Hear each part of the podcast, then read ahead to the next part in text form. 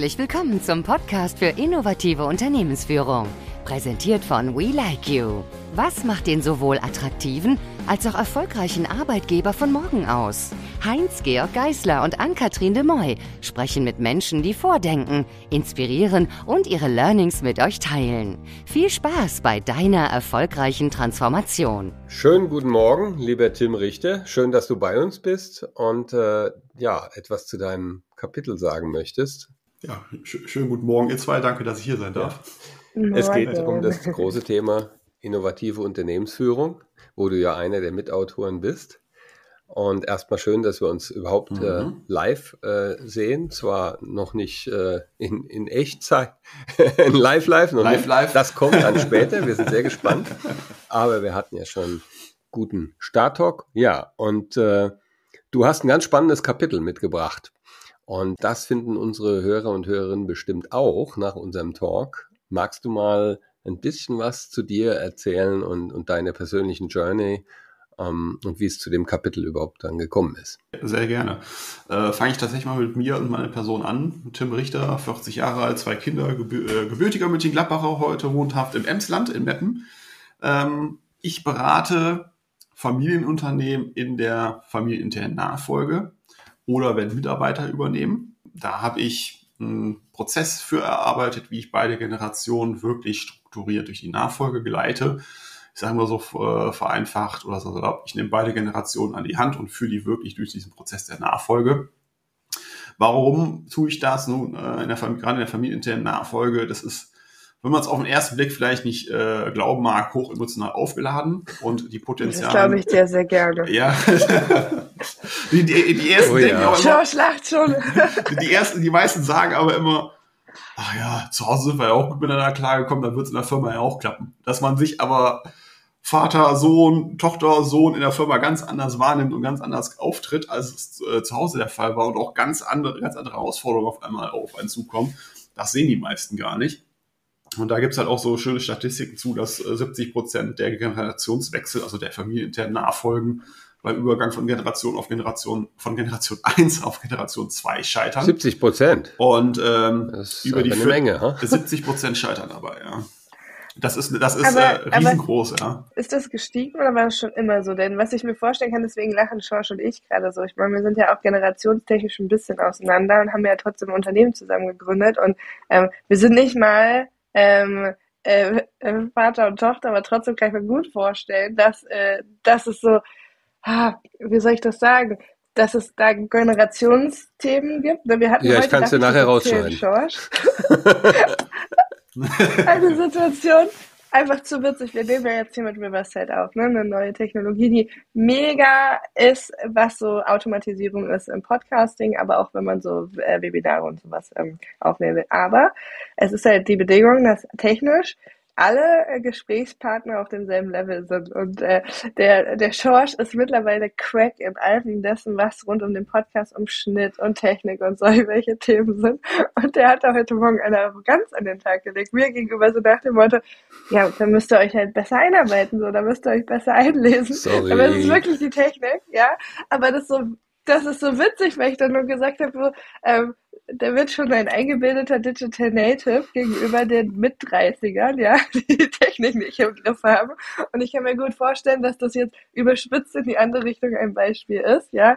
Ähm, aber es gibt doch bestimmt auch solche Situationen, so nach dem Motto, ja, ich habe jetzt schon jahrelang die Erfahrung gemacht, hin zu, ja, Papa, Mama, äh, ihr checkt überhaupt nicht mehr, was heute los ist. Ähm, so ein emotionales Gebäsche, oder? Ja, absolut. Ich sag mal, äh, ob, ob das jetzt gerade auch mit dem Zusammenspiel Gen Z, die jetzt Unternehmen nachrückt, äh, größer wird, als, als es vorher war, Fragezeichen. Ne? Ähm, ich glaube, vielleicht gerade nur Gen Z wird auch, glaube ich, vieles heißer gekocht äh, im Zusammenspiel mit den anderen Generationen, als es am Ende des Tages ist. Ähm, über Generation X und Y hat man ja auch gesagt, das ist die verlorene Generation und ganz so schlimm ist es dann doch nicht gekommen. äh, Wir haben jemand dabei. Bitte? Ist doch ein bisschen was ja, aus, aus mir auch. Ne? Also wir haben die Welt nicht an Abgrund äh, äh, gefahren oder drüber hinweggestoßen. Ähm, von daher mal gucken, mal gucken, wie es mit, den, mit, den, mit, den, mit den Zettlern äh, läuft.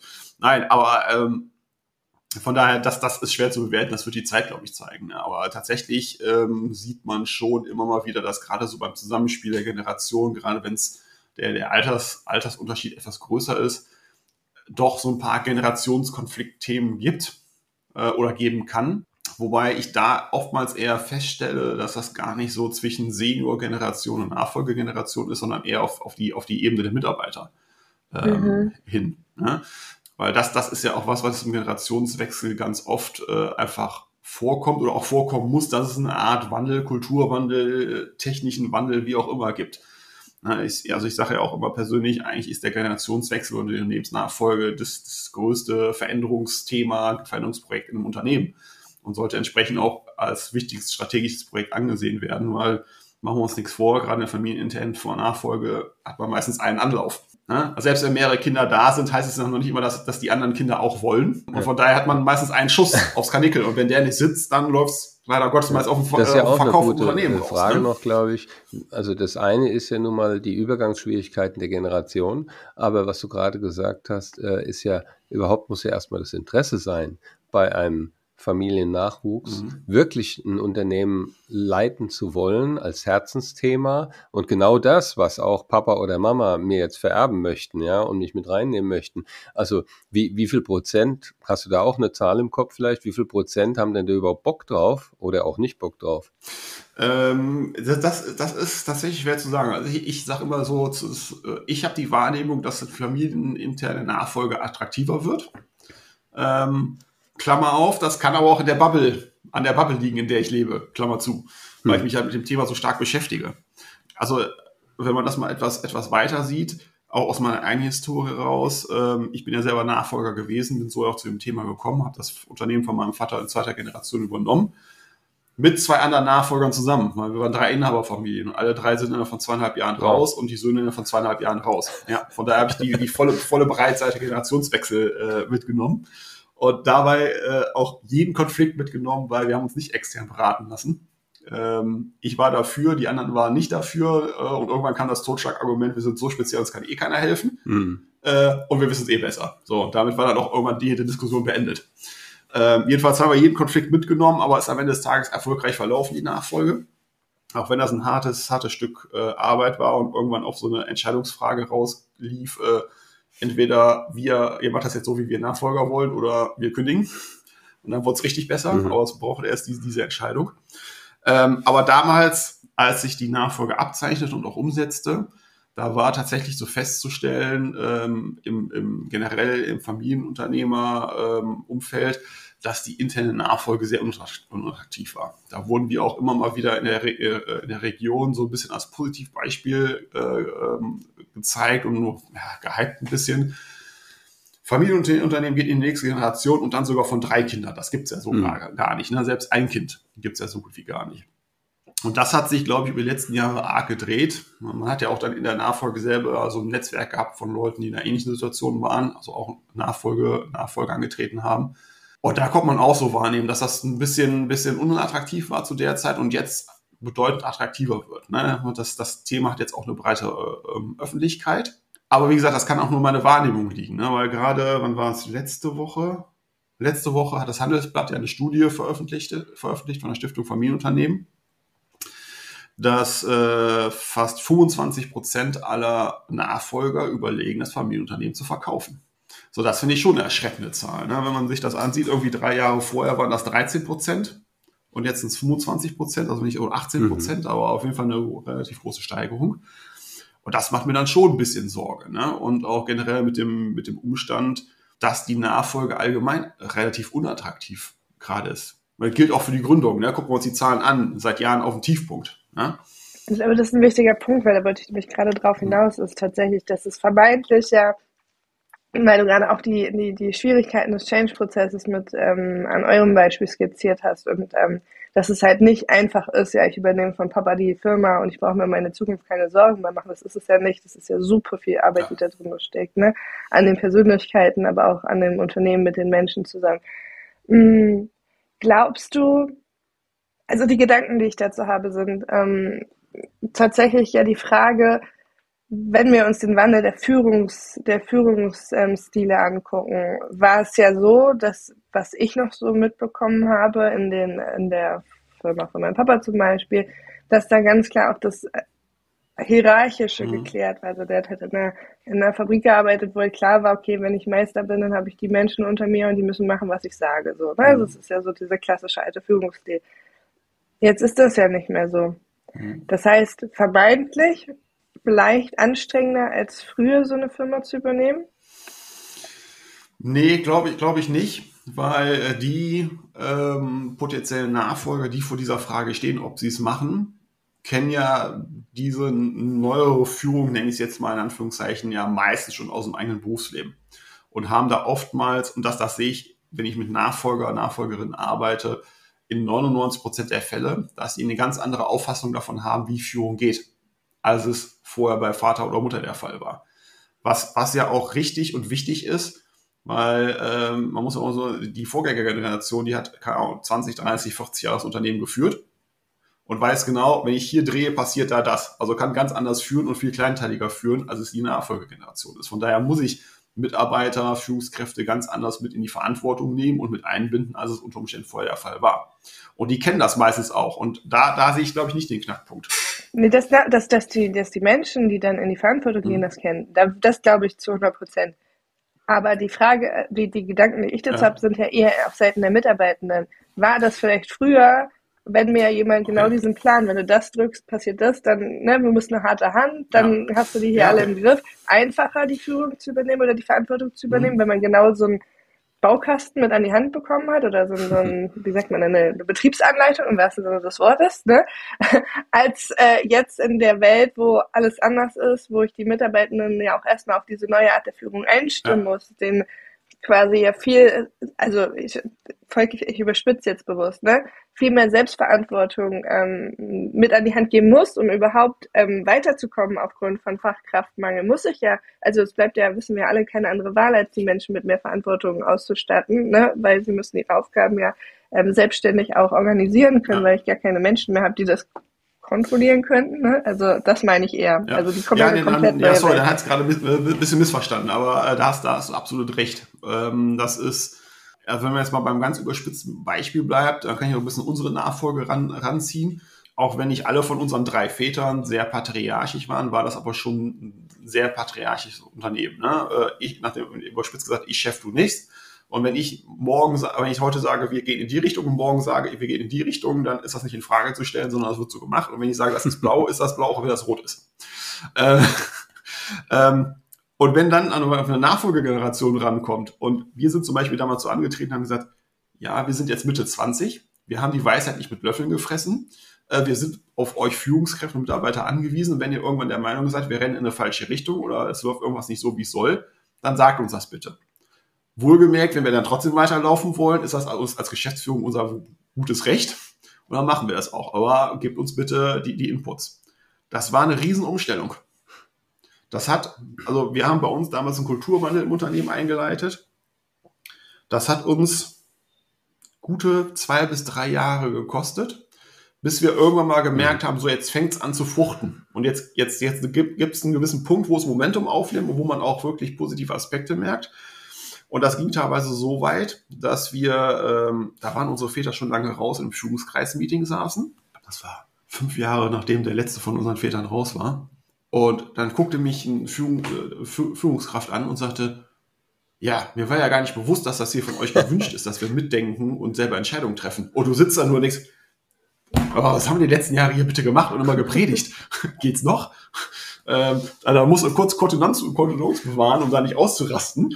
Ähm, aber das, das ist ein Riesenthema. Da muss man die Leute ganz, ja, ja, lag vielleicht tatsächlich auch an uns, dass wir es falsch rübergebracht haben oder nicht, nicht oft genug rübergebracht mhm. haben. Ich meine, ein Teil der Mannschaft hat es verstanden, ein anderer Teil nicht.